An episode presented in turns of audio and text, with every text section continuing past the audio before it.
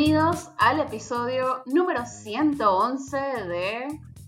Nada mejor que hacer un podcast de cultura pop y teorías falopa que hoy es Capicúa. Ah, sí, 111, llegamos en el mes 11, ¿no? En estos días fue el 11-11 me, me acordé. Eh, porque como todos los años volvieron a hacer el mismo chiste de Eleven de Stranger Things. Pero igual hoy estamos grabando viernes 13. Uh. todo, todo, eh, todo muy lindo.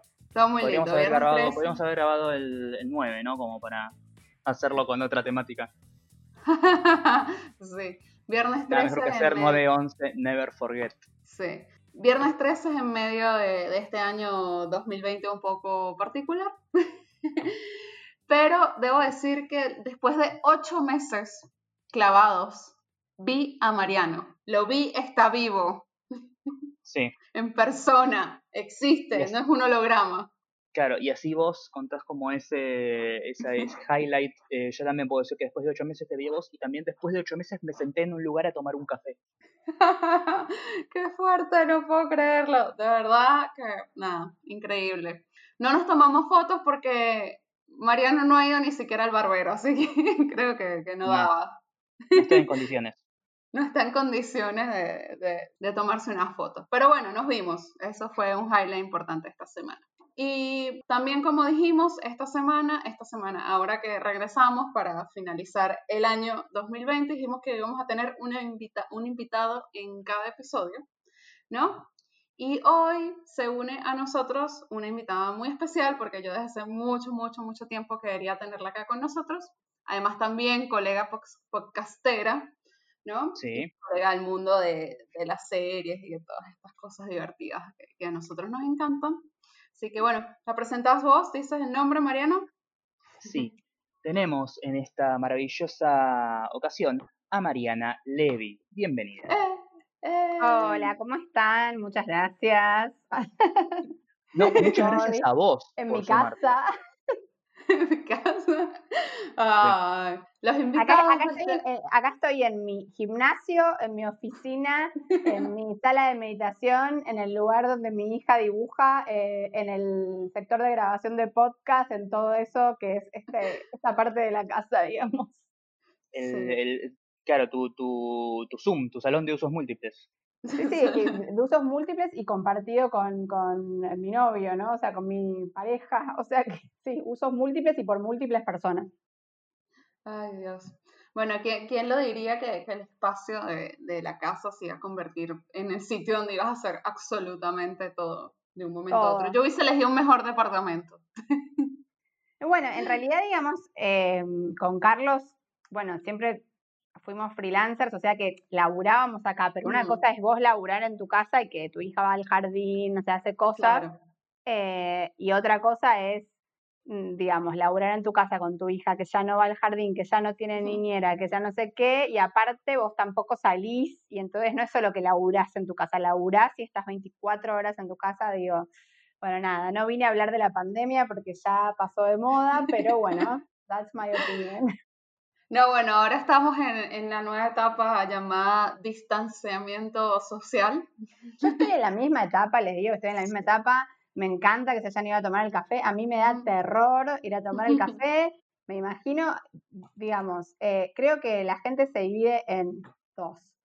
Eh, les que trabajamos alguna vez en gastronomía y les que no. Les que trabajamos alguna vez en gastronomía sabemos lo que pasa, digamos, pues, detrás de esas puertitas eh, cancel de, los, de, las cocinas de restaurantes, eh, es todo un asco, digamos. Em, si pensás en, las cosas que, viste en esas cocinas, no comes nunca más afuera, porque se caen cosas al piso, se agarran. O sea, imagínate que si no confío en que laven algo, mirá si voy a confiar en que estén con el barbijo puesto, qué sé yo, yo me imagino la, la, la, losa, digamos, la, la tacita con la que te traen, la losa me salió muy, muy, muy Pichi Taylor, ¿no?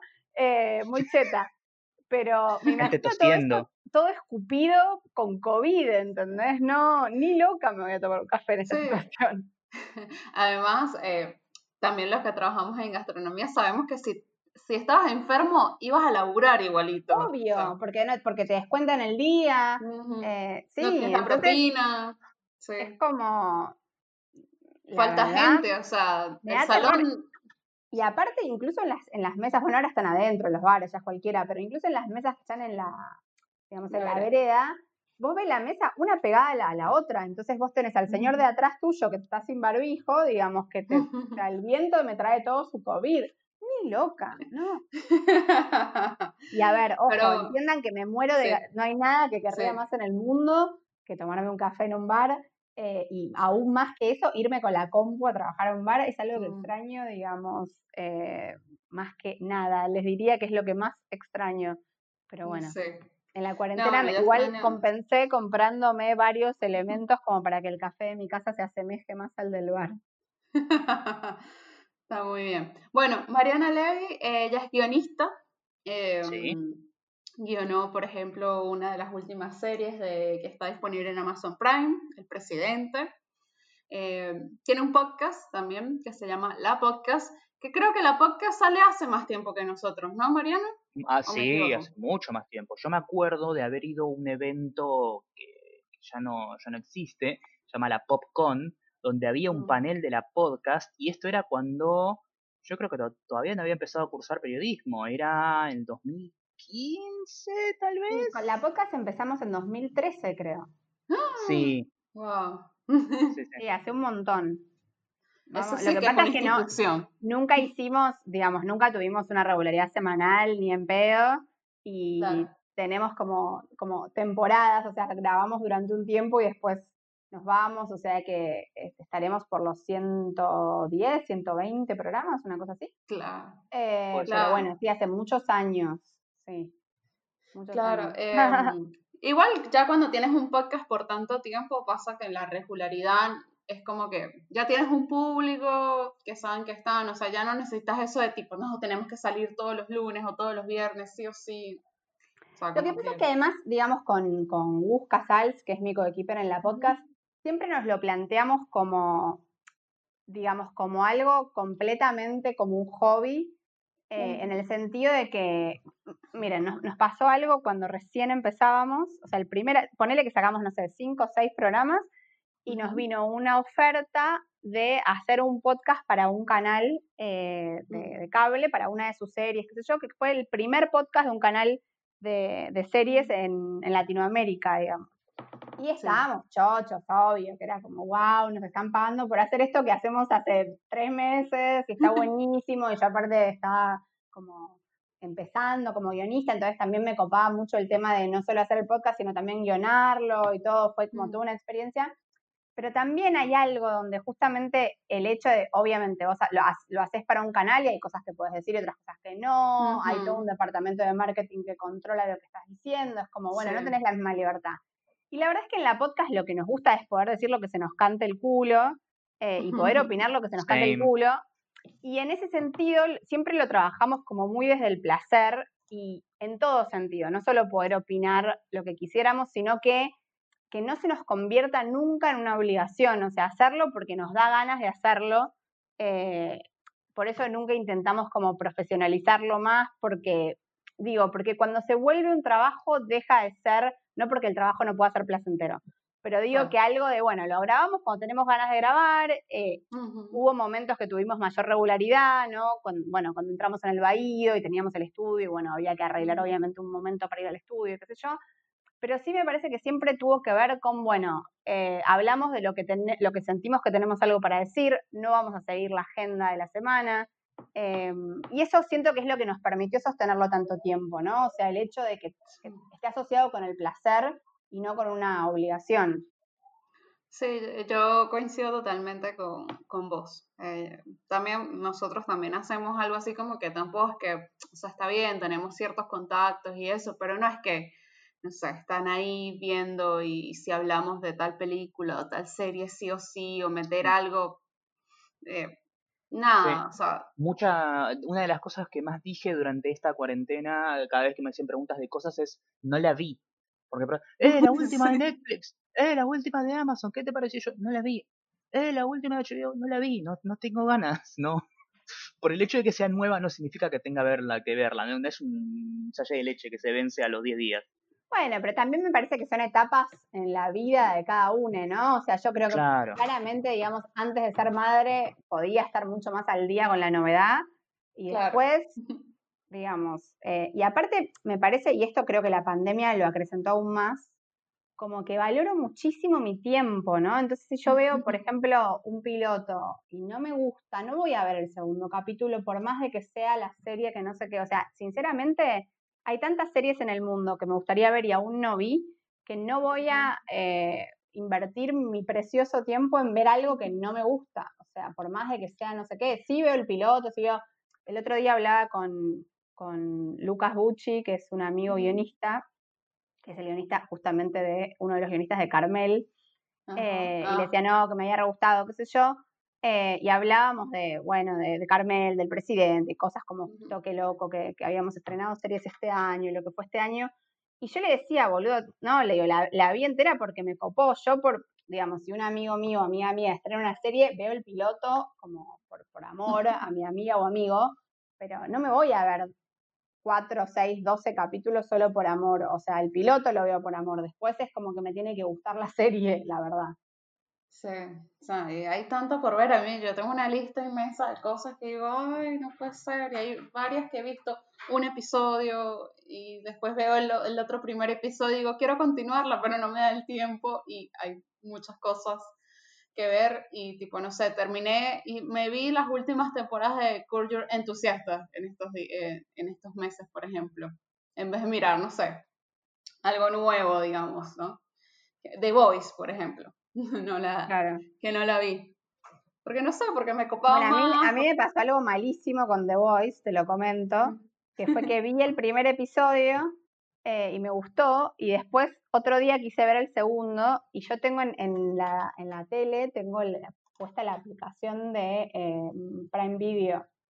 Y vieron que es bastante poco amigable con el usuario. Y entonces no, te, no, te no tiene como memoria de lo que viste, lo que no viste, no sé qué. Y puse play como al capítulo 2 y no entendía nada. Y me mostró el capítulo 2 de la segunda temporada. O sea que me morfé todo un capítulo con un montón de... O sea, y que no entendí nada. decía, no, pero ¿qué pasó con este personaje? ¿Cómo viste, digamos, como que había tenido un arco muy grande, capítulo capítulo 2? Así que después como que ya no me dio ganas de seguirla viendo, pero fue por esa, eh, por esa ah. burrada que me pasó. Eh, te pregunto, ¿dónde estudiaste guion, Mariana? En el laboratorio de guion.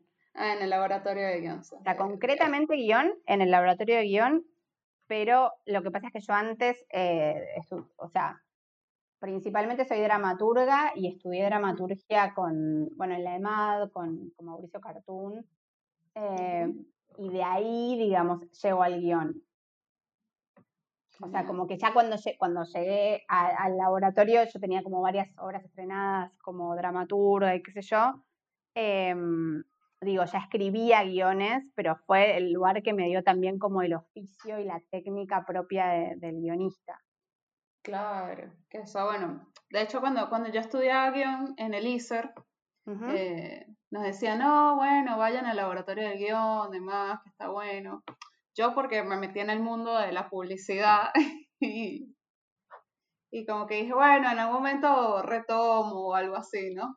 Entonces nada, como que dije, prefiero mirar es el, mejor, es el mejor lugar para, para estudiar guion eh, la verdad que cuando alguien me pregunta dónde estudiar guion, le digo en el laboratorio, digamos, tiene muy, eh, muy buenos docentes y, me parece que, también es un lugar que, está muy pensado como para el oficio, ¿no? Como no, es solo que te dan la teoría, sino entrenarte mucho como para que, no sé, si pasas de ahí a, trabajar profesionalmente, no vas a sentir tanto el cambio, digamos.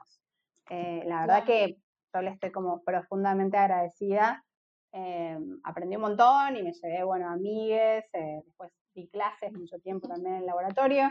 Eh, nada, un lugar que quiero mucho. Ay, qué lindo. Bueno, ahora sí, vamos, podemos contar un poco qué hicimos en la semana. Bueno, Mariano y yo nos vimos. Sí. Este fue el highlight de mi semana, debo decirlo. Sí. ¿Hubo algo más interesante que quieras compartir? ¿Hubo algo más? ¿Algo, más interesante que haberme visto a mí? Difícil igual. estoy retomando mi, mi, mi, mi, mi modo influencer de series en Instagram. Sí.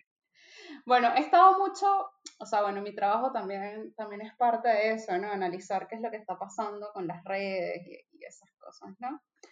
A mí me parece que estoy dejando de seguir gente o no sigo gente que cuenta mucho sobre su vida privada, digamos. O sea, si no me vas a contar algo más allá de lo que hiciste, de lo que fuiste o algo así, tipo, no me interesa. O sea, Sí. prefiero gente con mucho más contenido, ¿no? Y mm, entonces, nada, hice una limpieza en mi Instagram, que saqué como más que todo fotos personales o cosas demás, y dejé todas las que tenían que ver con cine, con series, con el podcast. Demás, eh, y nada, estuve con eso, Netflix me mandó un par de cosas eh, para hacer, eh, para estar ahí atenta. Ahora tengo que dar unas recomendaciones de Amazon Prime, que dije, lo voy a hacer, ¿no? De algunas, tengo unas series ahí que... Hay un par de series de Amazon Prime que nadie habla. No Sí. sé si a, a Mariana sí. Le, le, le pasa también que... ¿Como cuáles? ejemplo, Justif- Justified. Nadie habla de esa serie. Bueno, pero porque Justi- bueno, pues no es novedad, Justified es una serie de hace muchos años, que se habló en su Sí. momento, me parece, ¿no? Sí, pero nadie, o sea, es como que, y es una, tipo, tiene 97% en Rotten Tomatoes, o sea, Mira, fue una serie que la verdad a mí nunca me enganchó, pero te estoy hablando, bueno, en su momento cuando la intenté ver, o sea, no, no sé, nunca lo, lo volví a intentar. La otra vez igual me dio ganas de, de darle otra chance, porque escuchaba un- una entrevista en uno de mis podcasts favoritos, que es- se Ujú. llama Awards Chatter, es un podcast que escucho religiosamente, que son Ujú. entrevistas por un señor que se llama Scott Feinberg, que es para mí el mejor entrevistador del mundo, pues no, no entendés cómo le saca esas cosas a, no sé, a gente tipo Mm. Meryl Streep, Kate Blanchett. sí. Eh, y lo que hace es como un repaso de la carrera del entrevistado, ¿no? Obviamente cuando es Meryl Streep, cada cosa le pueden dedicar menos tiempo, pero cuando es alguien más joven, capaz hablan más de, de cada cosa. Y había ido una actriz que ahora la voy a googlear, que no me acuerdo el nombre, que es la que protagonizó Unbelievable, la serie de Ajá, sí. Netflix. Bueno, Eh, sí. que ella contaba que ella había empezado uno de sus primeros trabajos había sido en, en Justified. Y hablaba con un amor, con, se llama Caitlin Dever, Sí. Ah, sí, la otra, la chica de Booksmart. Sí, la la chica de Booksmart. Booksmart, exactamente. Pero hablaba con un amor de su tiempo en Justified y del elenco y todo, que la verdad que me dio ganas de verla solo por el amor con el que ella hablaba de la serie. No, es, es buena, es buena, es buena. Acá, acá somos fans y eh, me gusta. Y bueno, no, sí, eso es más que todo lo, lo que estuve haciendo esta semana. Ah, vi John Oliver, el último, no sé si lo viste. sí, sí, Sí, re, soy, hermoso. soy muy fan de John Oliver. Religiosamente se ve todos los lunes. Sí. Acá cuándo lo van a poner, yo tipo to- todos los días y que sí, ponlo. Eh, Sí. Sigo viendo Masterchef Celebrity, hay días que no lo miro, pero hay veces que digo, bueno, lo veo un ratito. Y bueno, ¿y ¿qué más? Ah, Gambito de Dama, que no la había Sí. terminado, la terminé. Así que nada, está ¿Y qué tal? La amo, la amo. Muy Bien. buena. De verdad, yo digo, tipo, nunca me entusiasmó tanto el ajedrez en mi vida. Es que me parece que no pasa, no pasa por el ajedrez, ¿no? O Sí, sea, yo no. de hecho no sé jugar al ajedrez, así que te Ah. podría decir que no, nada, no, no entiendo nada. Pero bueno, Sí. les, les recomiendo si les, eh, si están escuchando el podcast y les copó eh, Gambito de. Dama, eh, esta semana justo, si me preguntan qué hice en mi semana, escribí una nota justo con Tali Goldman para Anfibia, analizando algunas cosas de Gambito de Dama, así que más que repetirlas, vayan al, al Instagram de Anfibia o a mi Twitter, lo que sea, y, y lo chusmean. Bueno, otra cosa que hayas hecho en la semana, Mariana, aparte. trabajar un montón. Trabajé, escribí la nota con Tali, que fue como la cosa, el highlight. em, ¿Y qué más? Eh, arranqué una burbuja, no sé si saben lo que es una burbuja, porque mucha gente le digo, No, no, no, me no, dice ¿qué es- qué una onda es eso? burbuja. Bueno, em, vieron que yo tengo una niña de 5 años y eh, como les decía, soy bastante eh, cinturón negro de la cuarentena, o sea, como me cuido Sí. un montón. Y eso obvia- obviamente repercute en la salud mental de mi hija, que no ve a un niño sin barbijo hace ocho meses, o sea, como que la, la llevo, a la plaza con amiguites eh, pero como el barbijo, aparte de menores de 6, eh, no es obligatorio, también es difícil porque muchos amiguites no usan barbijo y bueno, nos da un poco de miedo y qué sé yo. Pero bueno, em, esto fue resuelto arrancando lo que se llama una burbuja, que es eh, como una cuarentena compartida con otra familia con la que acordás, digamos, criterios de cuarentena. Entonces, más allá de que no convivís, haces como digamos, como la convivencia en dos casas. Entonces, un día la hija de ellos está en casa y otro día Antonia está en casa de ellos y nada, y están sin mm. barbijo y, ah, y pueden compartir, eh, nada, quedarse a dormir y cosas, todas las cosas que Antonia añoraba hacer hace siete meses. Así que estoy muy contenta porque el humor de mi hija mejoró un mil por mil. Así que eso es lo que hice esta semana. Iniciar una se llama burbuja. Claro, burbuja porque en algún punto como que vos, digo, mezclas gérmenes con esa gente que está dentro de la burbuja, pero no con gente fuera de la burbuja. Claro, no, está bien. Eh, es algo que se hizo, por ejemplo, ahora con la vuelta del fútbol, con los clubes, que es como, bueno, los jugadores es como casa de la familia, el club para jugar los partidos y entrenar y nada más, no pueden ir a ningún lado, se, se como que se, se consensúan eso para evitar... Bueno, pero eh, las burbujas reales, ponele ahora un, amigo un amigo mío y de Carlos, de, de té de, de básquet, en, particular de ferro, eh, está por empezar la burbuja de básquet que se va a hacer en Córdoba y ahí es burbuja posta, es tipo, se van todos a un hotel, va, todos mm. probablemente, pues no creo que haya mujeres, se van todos a un hotel en Córdoba y se quedan ahí 15 días sin salir y después van del hotel a jugar y se juega todos los días, o sea, como que no es que están en las casas con la familia. Claro. O sea, es Bueno, algo así más o menos también nosotros hacemos en casa acá, em, con mi suegra, que nada, para poder verla, ella hace cuarentena posta en su casa y nosotros acá también. O sea, a pesar de que, bueno, salí a tomar café con Mariano, bueno, pero nos recuidamos. O sea, ninguno de los dos trabaja fuera de casa tampoco, o sea. Pero bueno, yendo un poco al, tema más del, capítulo, me parece que esto de las burbujas también eh, va a ser, digamos, los protocolos con los que se está filmando o se va a filmar, me parece que también tienen que ver con este tipo de cosas, ¿no? Como un ambiente controlado, tal vez todo el elenco en un mismo hotel, que se controla qué hacen, a dónde van, ¿no? Como que, no salga ese grupo de gente de ahí, eh, digamos, mucho filmar en estudios, ¿no? Como en ambientes más controlados. Eh, creo que pocos extras vieron, ¿no? Como gente que no puede eh, como calcular dónde estuvieron. Em, bueno, no, no escenas multitudinarias en el, en el, futuro, ¿no? O sea, cómo se enfrenta el mundo del entretenimiento, ¿no? A, al, futuro, al futuro, porque eh, igual sigues guionando, igual sigues haciendo cosas, eh, proyectos, o sea, eso, tu trabajo no paró, ¿no? Pero tiene que adaptarse. Sí, mi trabajo no paró porque me parece que en algún punto los guionistas fuimos hasta beneficiados, te diría, por la pandemia, porque justamente como no se podía filmar, lo que sí se podía hacer era escribir y desarrollar. Claro, las ideas no se detienen.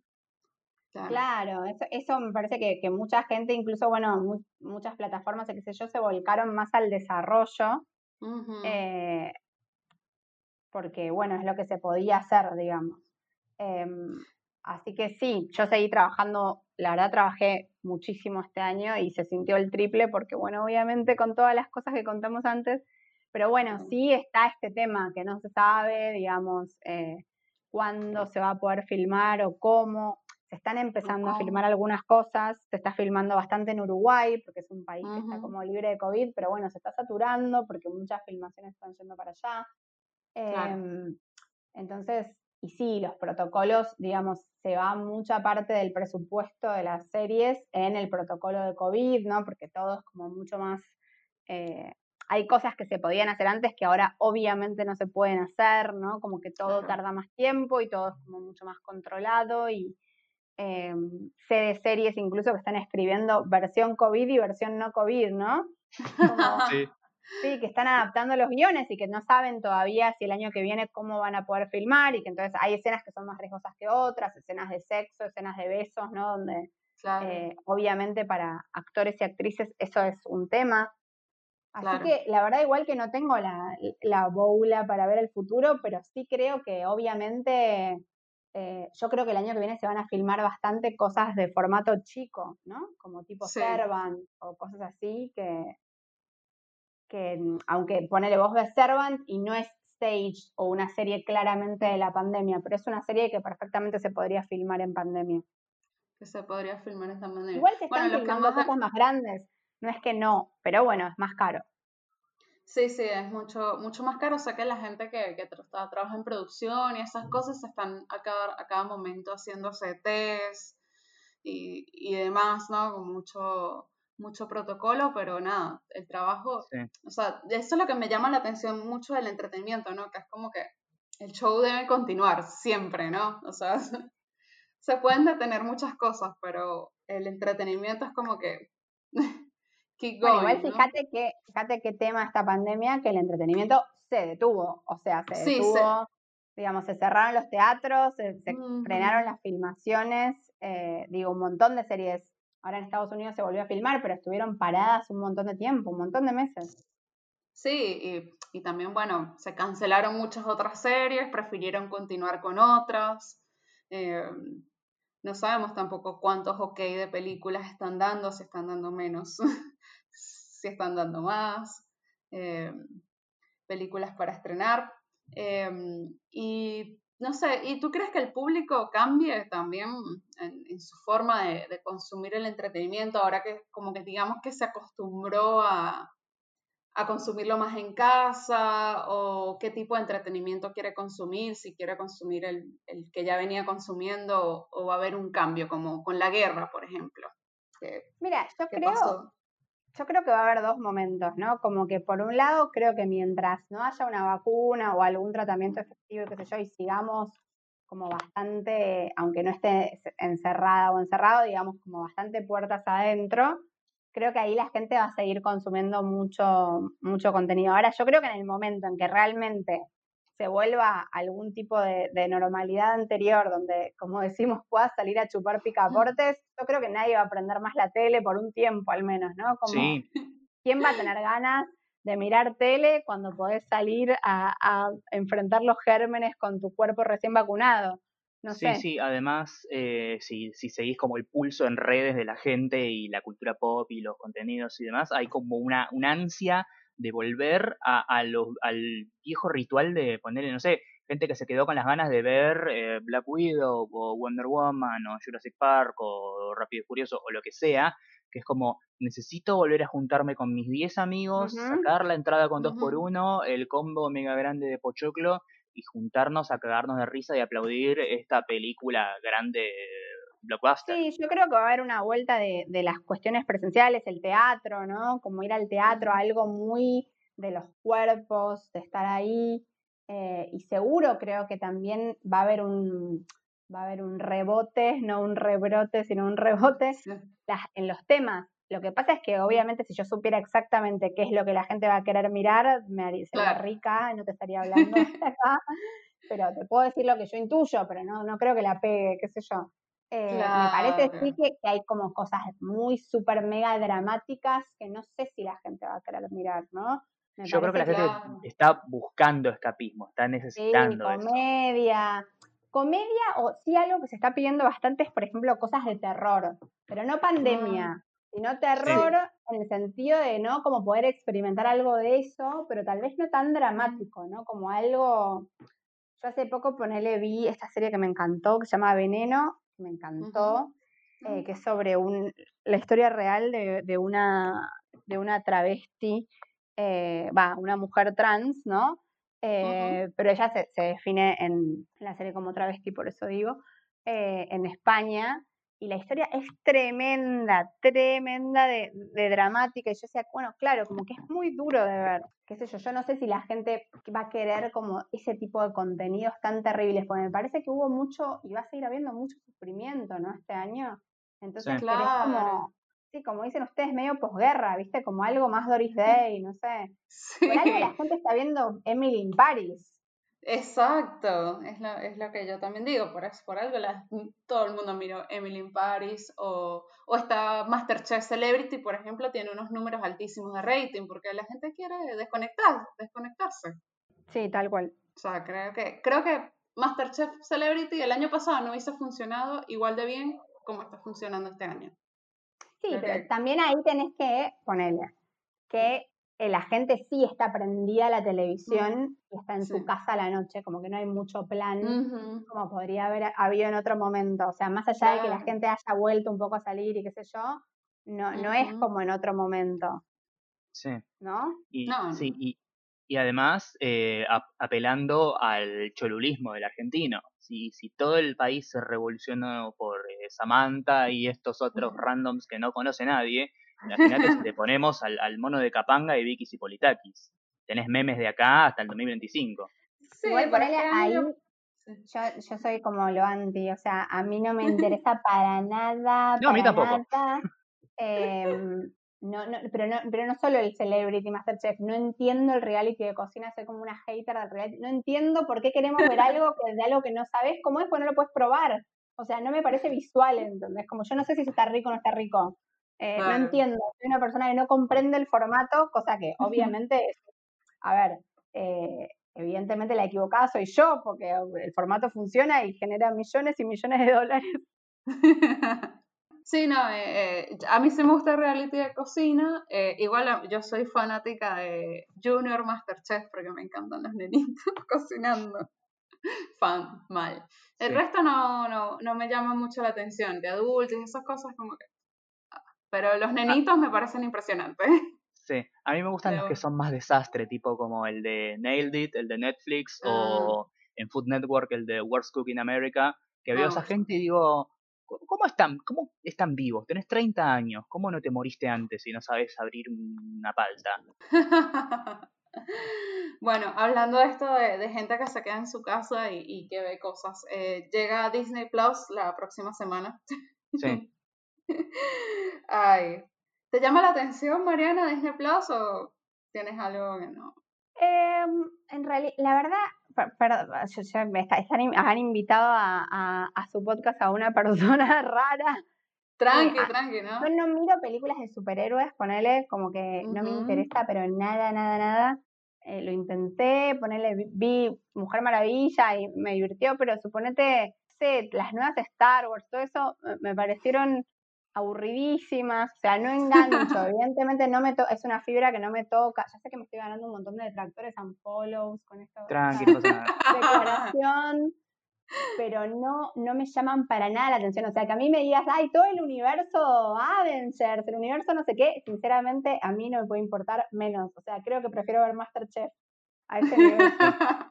sí, a mí, a mí me pasa algo raro, pero perdón, como que Disney Plus sí, me, me, toca como madre, o sea, la verdad que lo dudo porque hay un montón de pelis que es muy cómodo tenerlas en una plataforma y que Antonia las pueda ver, eh, digamos, verlas con buen audio, con las canciones originales, ¿no? Como que son más difíciles de piratear bien esas pelis y está bueno eh, tenerlas ahí. Pero bueno, no sé, la verdad ya tener una tercera plataforma me parece un poco mucho. Sí, a mí también me parece, o sea, es algo que o sea, todo lo que tiene me encanta, pero es algo que no pagaría, porque ¿para qué pagar un servicio que me, va a costar plata mes a mes y que me, no, me, no me va a dar contenido nuevo o me lo va a dar a cuentagotas? Porque ahora Disney Plus tiene dos películas, una serie que te van sacando de un capítulo par vez para que no te, suscribas inmediatamente eh, y, no tiene nada más.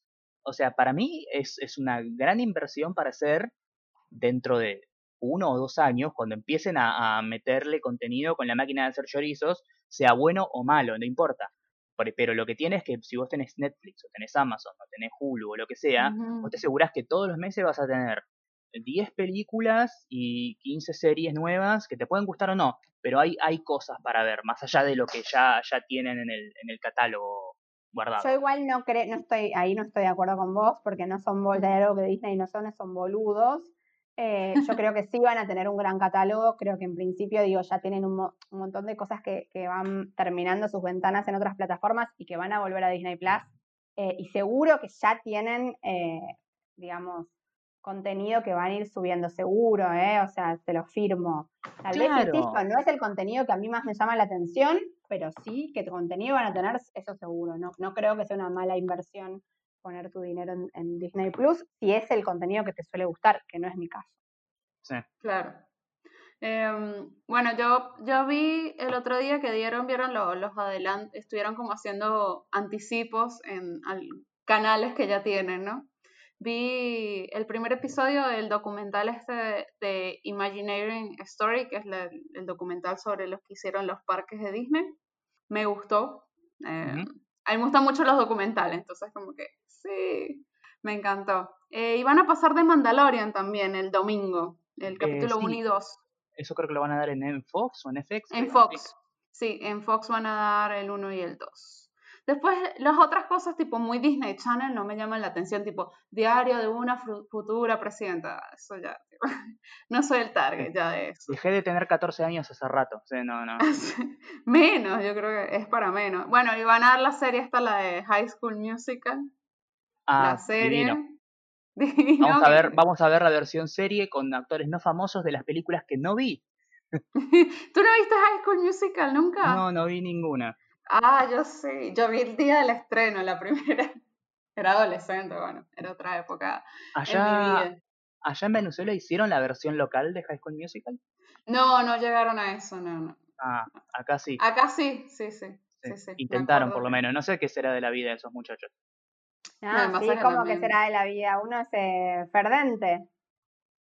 Ah, mirá, bueno, interesante creo, o sea, estoy, estoy casi segura que Ferden, ah, o salió de Hairspray, el, pero creo que él estaba en High School Musical Argentina, estoy casi segura. no sé, bueno, la cuestión es igual, trabajar para Disney es como casi que éxito asegurado, que lo diga Tini. Mm, total. y, demás, y, demás personas. Eh, pero bueno, nada, yo estoy, digo, bueno, yo lo, te, yo lo voy a tener por Cablevisión, Flow, y creo que Mariano también, ¿no? También, sí, sí. Sí, gratis re va. Eh. Así que nada, bueno, veré, eh, supongo que lo tendré, ni modo, que voy a hacer. Pero le tengo mucha más curiosidad a los documentales y cosas así viejas, o sea, películas viejas que hace un montón no veo.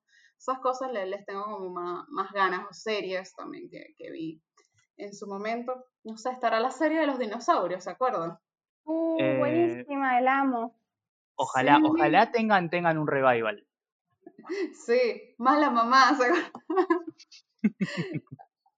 Era muy buena la mamá. Em, pero bueno, nada, estoy ahí ansiosa. Pero creo que igual este año, y sobre todo en cuarentena, Amazon Prime creo que ha sido uno de los, o Prime Video es, como el que más he visto gente que se ha suscrito acá se instaló de una manera increíble. Sí, sí. O sea, tiene cosas muy buenas, no está para nada caro em, y tiene un muy buen catálogo. Me parece que, tal vez no tiene tanto como Netflix, pero las cosas que tiene suelen estar buenas. Sí. Sí, ahí es como que las plataformas están en esa dicotomía de, bueno, ¿qué hago? ¿Cantidad o calidad? porque tenés por un lado Netflix que está constantemente tirándote cosas y yo todos los, meses veo las novedades y digo como no me interesa nada. Eh, y después tenés HBO que te hace 10 series, pero las 10 series son te, las devorás porque están buenísimas.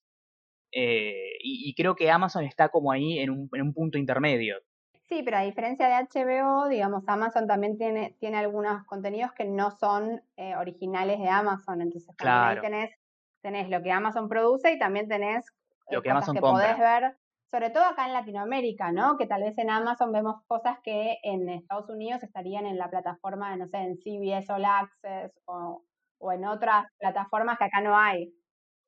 Pero bueno, la verdad es que, bueno, además no sé cómo es la plataforma de, Disney Plus, si está buena, si, nada, si es intuitiva. A mí eso me llama profundamente la atención, ¿no? Como por qué las streamers Em, porque creo que, a ver, si vos me preguntás qué es lo mejor de Netflix, lo mejor de Netflix es su interfaz. No es el contenido, no es ni siquiera la cantidad de contenido, es que es muy fácil de usar.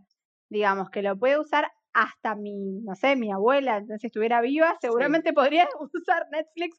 Incluso ahora muerta, capaz hasta puede usar Netflix porque es muy amigable.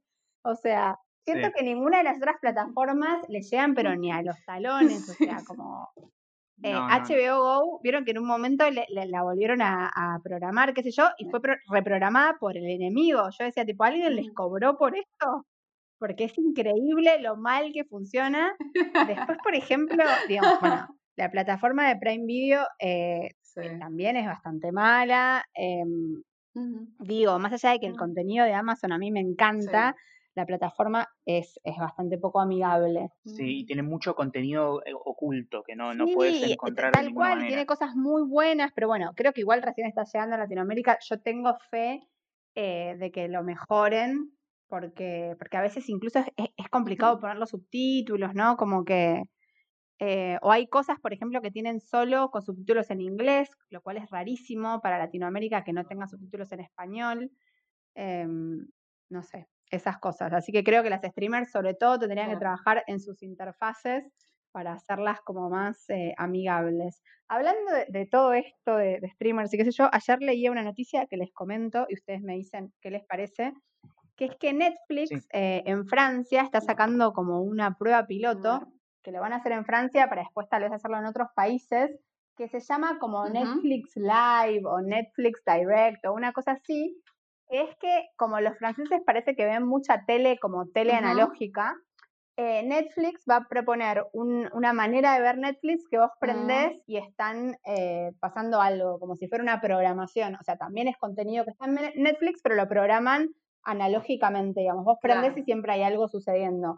Y parece que hay mucha gente que la angustia como tener que elegir, como tener que elegir lo que van a ver y que le gusta como prender y ver lo que están dando. Eh, y que entonces están haciendo esta prueba eh, piloto en, Francia, pero a mí me parece una súper buena idea porque... Acá refuncionaría. A mí también me angustia tener que elegir, no quiero elegir, quiero aprender y, que estén dando algo, pero que esté bueno. Sí, sí, yo a veces caigo en los canales de cable porque no, no sé, no quiero pensar en ese momento ni, ni lo que quiero ver y termino mirando Discovery, Honan Hegel, Reconstrucción, Wherever eh, lo dejo de fondo y, ya, o sea, no, porque si voy a ponerme a mirar algo en Netflix, tiene que ser algo que requiere el 100% de mi atención y que elegí y, todo lo demás. Pero si me ponen así, tipo, no sé, puedes poner Netflix de fondo y... Sí, a mí me pasa mucho con los, los canales de cable de películas, que es como, entro a Netflix a ver qué hay para ver y es como, no, las películas todas las que hay ya las vi y las nuevas no me interesan. Es como, uh, mira, tienen Avengers, pero ya vi 25 veces Avengers. Y de golpe empiezo a hacer zapping y me encuentro con Avengers a la mitad y es como, uh, Avengers, y me quedo viéndola. No entiendo por qué. Me cuesta como darle clic desde el principio, pero si la engancho es como me quedo. Claro. Sí, o capaz eso también lo que tienen lo de mirar televisión analógica antes es que te atrapa una escena o un momento o un actor. O, ves algo que no entendés qué uh, carajo es y te quedás para ver el, contexto. Claro. Creo que eso también está bueno y creo que creo que funcionaría, ¿no? acá, me, me copa eh, verlo. Bueno, ¿vamos con las recomendaciones? Sí, por favor. Jess, ¿qué tenés para recomendarnos? Tengo para recomendar... Eh, tengo para recomendar? Bueno, ah, que es, eh, ahora que esté Disney Plus, vean el documental este de Imagineering, que creo que está bueno eh, para ver. Eh, sí, eso tengo recomendación. Vuelvo, vuelvo a recomendar Gambito de Dama también. Y le tengo bastante ganas a la temporada nueva de The Crown. Por favor, que estrena este domingo. Necesito verla. Estoy muy manija con eso. Sabes que yo nunca pude entrarle a The Crown. ¿No? No. Está buena. Al principio sí, es un poco medio. Mm, pero después se pone muy buena. Esos son voy a, voy a, voy a darle una oportunidad, porque esta es supuestamente la temporada final, ¿no? Sí, creo que. Sigue.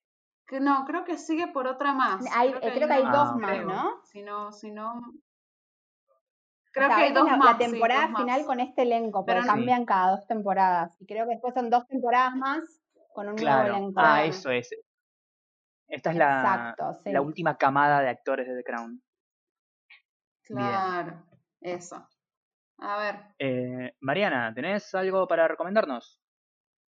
Y voy a recomendar series que les voy a recomendar. Em, les quiero recomendar algunas series que me parecieron como lo mejor que vi en el 2020 y que siento que no se habló tanto de estas series. Me encanta eso. Em, bueno, una es The Great, em, una serie de Hulu. Hulu, bueno, siento que hizo todo bien este año. Eh, The Great es una serie protagonizada por Nicholas Holt, que es el, chiquito de Skins y de Un Gran Chico, y por, em, ay, tengo un, un, blanco en, en, quién es ella, porque es una de estas hermanas, pero no me acuerdo cuál. El Fanning. El Fanning, exactamente. La eh, hermana de Dakota. La hermana de Dakota. El Fanning, ella está increíble. Y The Great está, digamos, showraneada por Tommy McNamara, que lo conocemos porque es el que escribió el guion de The Favorite, entre otras cosas. Sí, una de mis películas favoritas del año. Bueno, es una serie increíble em, en su tono. Tiene un tono como muy único, porque es una comedia, digamos, o sea, tiene un tono cómico, pero no tiene estructura de comedia, sino de drama y progresión de drama, y está con, cuenta eventos históricos como reales o casi reales. Eh, o sea, es sobre los primeros años de Catalina la Grande, digamos, cuando ella llega a Rusia, la casan con un rey, que es el personaje de Nicolas Holt, que es uno de los mejores personajes de los últimos años, les juro que es buenísimo. Es tipo como un Joey Triviani que está dirigiendo Rusia, o como un chabón con un gran ego y una, un miembro sexual muy dotado y eh, muy tonto y es muy, muy buena la relación entre ellos. Ella, o sea, una serie aparte, digamos, con una mirada feminista 2020, haciendo anacronismos en, nada, en Rusia hace 200 años. Así que es muy, eh, muy, muy, muy buena, muy divertida y, la pasé súper bien. Y muy para ver ahora en pandemia, ¿viste? Como que ves algo inteligente, pero, pero como súper entretenido. Esa es una. La otra, que que está en una de las plataformas que, mencionamos, es eh, Tales from the Loop. No sé si la vieron. Esa le tengo muchas ganas. porque todo el mundo, no encontré una sola persona que no hable maravillas de esa serie. Es que es absolutamente genial, pero genial, genial, genial, genial, genial. Es, es un poco melancólica. En ese sentido, la contra creo que no sé si están para ver en pandemia, porque tiene una cosa muy melancólica, pero yo recomiendo muchísimo que la vean porque en principio tiene algo único, que es que es la única serie que, yo conozco que surge a partir de un libro de, ilustraciones, o sea, o sea, se pichea eh, algo de, digamos, opcionaron un libro de ilustraciones para hacer una serie, lo cual me parece como ya creativo de por sí. Y mm, la serie tiene una estructura narrativa de temporada que es alucinante. Em, no, sé cómo explicarla sin spoilear porque, o sea, siento que hay que verla. Eh, hay que verla, eh es maravillosa. Sí, yo había escuchado que son, eh, es como Black Mirror en el sentido de que son eh, capítulos unitarios, que son, son conectados como temáticamente, pero no, no desde la, pero no, porque eso es mentira, no. Eso ¿Ah, porque a mí lo que más me gustó es justamente que, o sea, todo transcurre, esto sí les puedo decir sin spoiler, todo transcurre en un pueblo, ¿no? Que está unido ah. por un, lugar que es el Loop, que no les voy a decir lo que es, donde trabaja mucha gente de este pueblo. Eh, entonces, las historias es cierto que son autoconclusivas, pero no es Black Mirror, porque todo pasa en el mismo pueblo y aparte personajes que son secundarios en una historia son protagonistas en otra y entonces sí se ah, van retroalimentando las historias. Sí, y también había escuchado que eh, así como Black Mirror tiene como su núcleo central hablando sobre la tecnología y el futuro y demás, esto también pero está visto desde otro punto de vista. Es un poco más esperanzador y menos Mira, eh, oscuro y Con la que no la compararía es con Black Mirror. A mí me parece que no tiene nada que ver con Black Mirror. Eh, claro, puede ser que la comparación sea solamente porque es eh, tecnología. Pero, mm, pero es retro, Tales from the Loop, o sea, como que no, no sé, no, y aparte siento que la tecnología juega, es como un McGuffin en Tales from the Loop es muy sobre algo humano, o sea, no, no sé, me, me cuesta mucho asociarla con, Black Mirror. bueno. Es como muy eh, tierna, muy melancólica, muy como, no sé, Black Mirror a mí me parece que siempre es como inteligente y fría. y Tales from the Loop es todo lo contrario. No sé, como que el, sabor de una y de la otra me parece eh, muy diferente, pero mírala y después lo charlamos en Twitter. Sí, por favor. Y después, em, sí siguiendo con las plataformas, les recomiendo dos cosas que se pueden encontrar también en plataforma, que siempre es agradable. Una es Counterpart, que está en Flow, y que es una serie que pasó sin pena ni gloria y es genial, muy sci-fi, con una premisa increíble que tampoco les quiero spoilear. Mírenla y no, no googleen nada. es la de J.K. Simmons, ¿no? Y es excelente, mm. excelente. Tiene un piloto que es de los mejores pilotos que vi en los últimos años. Y después les recomiendo, obviamente, The Americans, que la ah. acaban de subir completa en Amazon Prime Video. gracias. Y que está como, nada, increíble. Así que bueno, y ya dije Veneno, que comenté que la vi y también la recomiendo muchísimo. Lo que pasa es que es más difícil de conseguir. Claro. Sí. Eh, ¿Por dónde, por dónde la, viste?